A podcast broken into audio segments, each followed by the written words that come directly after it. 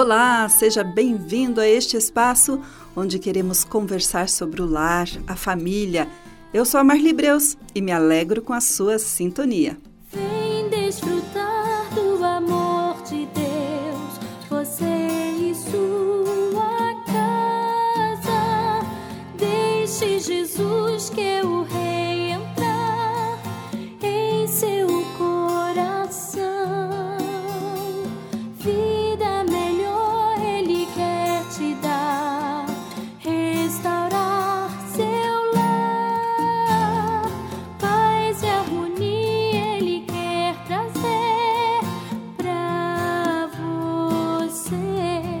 Gosta de frutas? Quem não gosta, não é mesmo? Tem frutas para todos os gostos.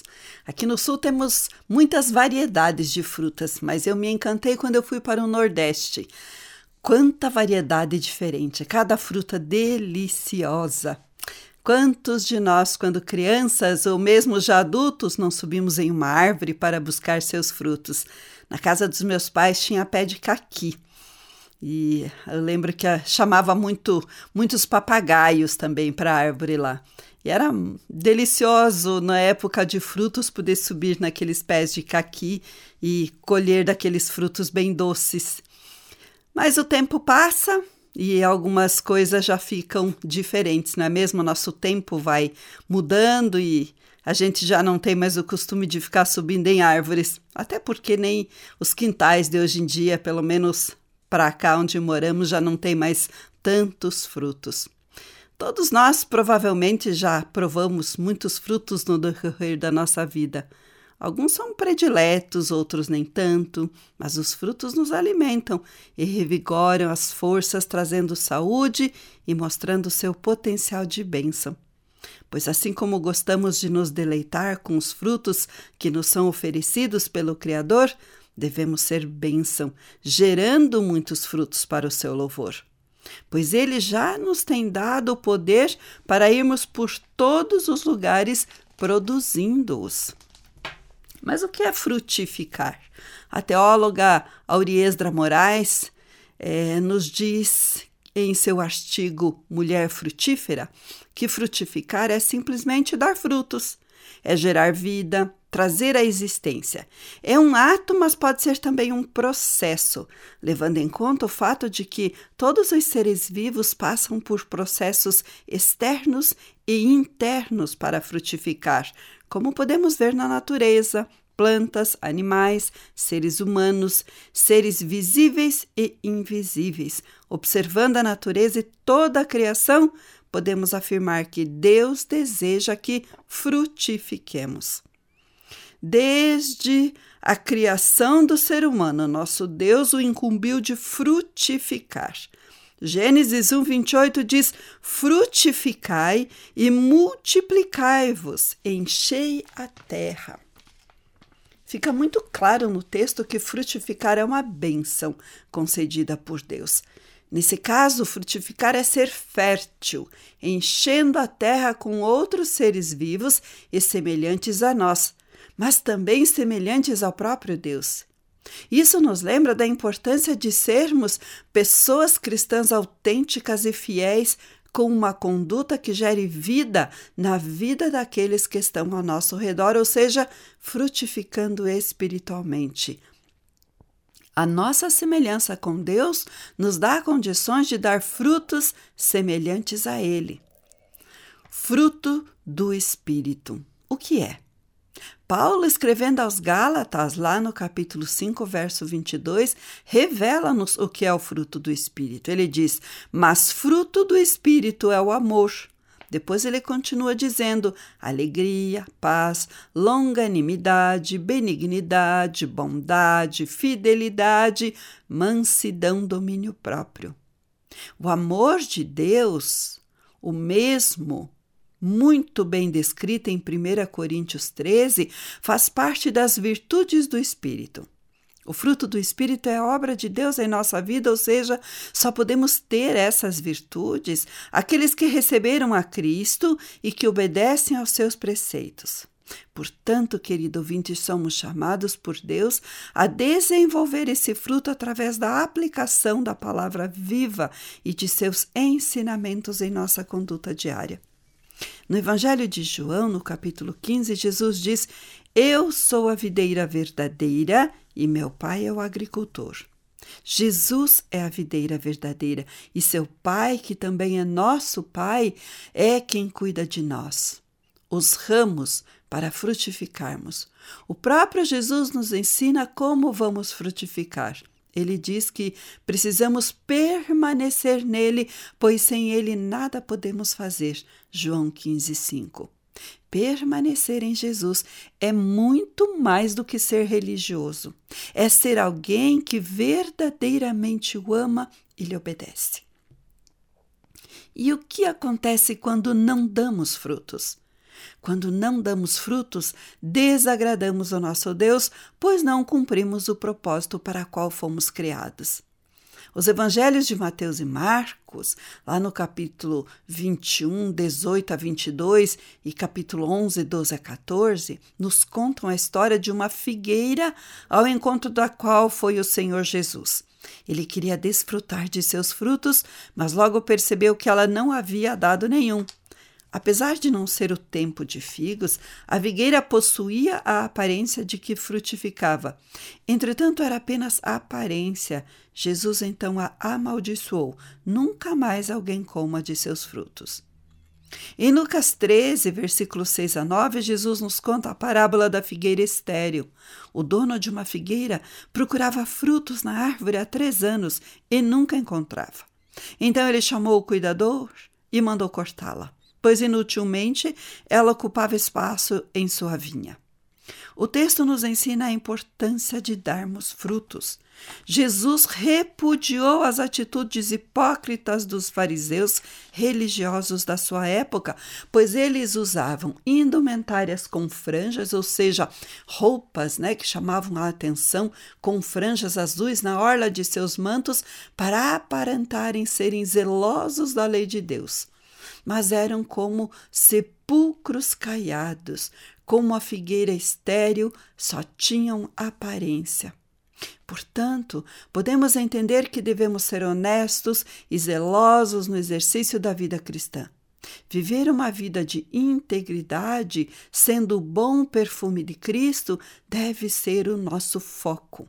Nunca devemos perder esse foco, mas buscar em Deus realizá-lo, pois não queremos ser inúteis. E você, deseja ser frutífero?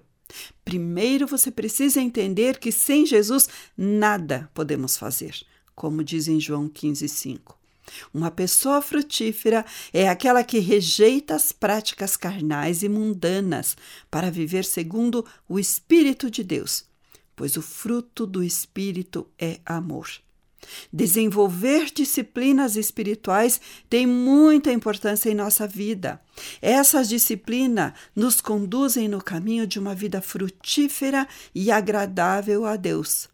Sabendo disso, lembre-se que toda pessoa frutífera tem uma vida de devoção a Deus. Então, Tenha uma Bíblia simples em mãos. Tenha um caderno para as suas anotações. Separe um tempo para o seu devocional. Pare para refletir e ouvir a voz de Deus. Sempre faça aplicação dos princípios aprendidos. Toda pessoa frutífera tem uma vida de oração e comunhão com Deus e com seu próximo. Toda pessoa frutífera sabe da importância de cuidar de si mesmo. Toda pessoa frutífera sabe a importância de ter amizades saudáveis. A pessoa frutífera lê a palavra, medita nela e aplica ela à sua vida. Quem deseja ter uma vida frutífera deve desenvolver esse hábito.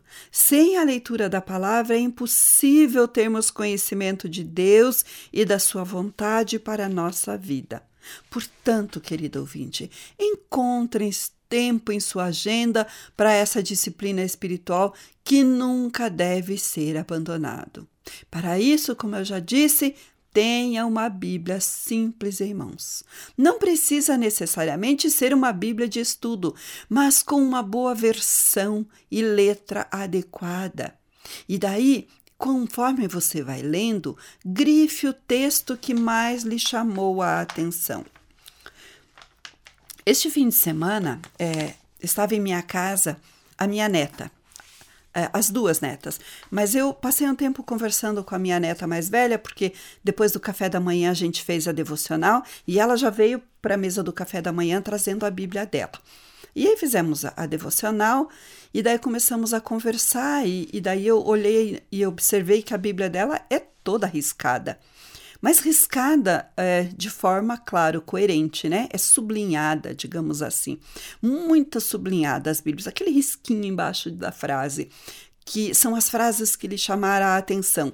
E daí do ladinho tinha uh, muitas uh, escritas. Então, aquilo que chama a atenção dela, ela escreve do lado aquilo que ela entendeu ou aquilo que ela quer colocar em prática na vida dela. Muito interessante. A Bíblia, a, ela já já está na segunda vez que ela está lendo a Bíblia. É, detalhe, ela tem 15 anos. Mas todos, Todos os dias ela tira um tempo para ler, para meditar, para conversar com Deus e para orar pelas pessoas que ela conhece. Eu fiquei impressionada com a vida de oração de uma menina nessa idade, com tantas coisas que o mundo oferece, com a que a vida, principalmente a vida na cidade oferece, ela opta por, passar o tempo dela lendo, meditando, aprendendo da palavra de Deus. Que exemplo, que exemplo lindo essa menina me deixou.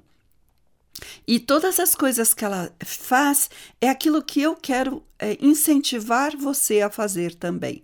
Então, como eu já disse, a primeira coisa é ter uma Bíblia, a sua Bíblia, uma Bíblia de uma versão em que você possa compreender as palavras. Não adianta ter uma versão rebuscada com palavras difíceis que você não sabe o que quer dizer. Então, tenha em suas mãos uma Bíblia simples. Se você não tem uma Bíblia para estudar ou se você tem dificuldade com a leitura, a HCJB disponibiliza a Bíblia em áudio. E você pode pedir e nós lhe enviaremos um cartão de memória de celular que você pode colocar no seu celular, você pode colocar numa caixinha de som, você pode colocar uh, na televisão e, e você pode ouvir. E aí, você tendo um caderno, você pode também anotar um caderno de anotações. Deus fala conosco através da sua palavra, então anote o que ele falou a você para você não esquecer. Assim, com esse aprendizado, você pode ensinar aos outros o que você aprendeu. Separe um tempo para seu devocional. Tempo, querido ouvinte, é uma poderosa forma de dizer eu te amo, pois somente quem ama deseja ficar perto. Esse tempo é de acordo com a sua agenda diária. Lembre-se, porém, de que será o melhor tempo do seu dia, um investimento para a sua eternidade. Pare para refletir e ouvir a voz de Deus. Muitas vezes, no corre-corre, nós não paramos para ouvir a voz de Deus. Outras vezes, nem entendemos o que Ele está falando. Então, pare, reflita e ouça cuidadosamente o que o Senhor está falando com você. E nessa conversa com a minha neta, ela dizia que ela me contou que ela já estava lendo o Salmo 62 pela quinta vez. Ela falou, vó, eu não leio assim simplesmente. Ela falou assim, eu leio, depois no outro dia eu leio de novo, eu leio, até realmente compreender o que Deus quis falar com aquilo. É, então ela não tem pressa em ler, em terminar a leitura, muito pelo contrário, ela quer entender, ela quer ouvir o que Deus está falando para ela ali através daquela leitura. E é exatamente isso que Deus quer para mim e para você. Uma outra questão, sempre faça a aplicação dos princípios aprendidos. Tudo que aprendemos com o Senhor em nosso devocional deve ser aplicado. Por isso, sempre pergunte: o que eu farei com esse princípio que aprendi hoje? Toda pessoa frutífera deve ter uma vida de oração e comunhão com Deus e com seu próximo. A oração é a forma que Deus estabeleceu para falarmos com Ele. O próprio Jesus, nosso maior exemplo, orava e nos ensinou como deveríamos orar. Está lá em Mateus capítulo 6, versos 8 e 9. E ele diz que deveríamos orar sem cessar. Nossa vida de oração faz com que desenvolvamos intimidade com o nosso Deus. E quando temos comunhão com Deus, nossos relacionamentos interpessoais se tornam muito mais saudáveis. As virtudes que temos por meio da graça de Cristo são frutos que, por outro lado, têm o poder de gerar novas vidas por meio dos relacionamentos e por meio da proclamação do Evangelho. Toda pessoa frutífera sabe a importância de cuidar de si mesmo. O autocuidado é fundamental na vida de uma pessoa frutífera. Ela entende que seu corpo é templo do Espírito Santo e deve ser cuidado e adornado para a morada do Deus eterno. Uma pessoa frutífera percebe que deve ter três cuidados fundamentais: o cuidado físico, o cuidado emocional e o cuidado espiritual. Como eu disse também, a importância de ter amizades saudáveis. A pessoa frutífera tem amizades saudáveis e essas amizades são como oásis em sua vida. A amizade é fonte de bênção e saúde para uma pessoa que deseja frutificar. Desafio você a desenvolver amizades saudáveis, ter no mínimo dois amigos ou duas amigas para a mulher, né?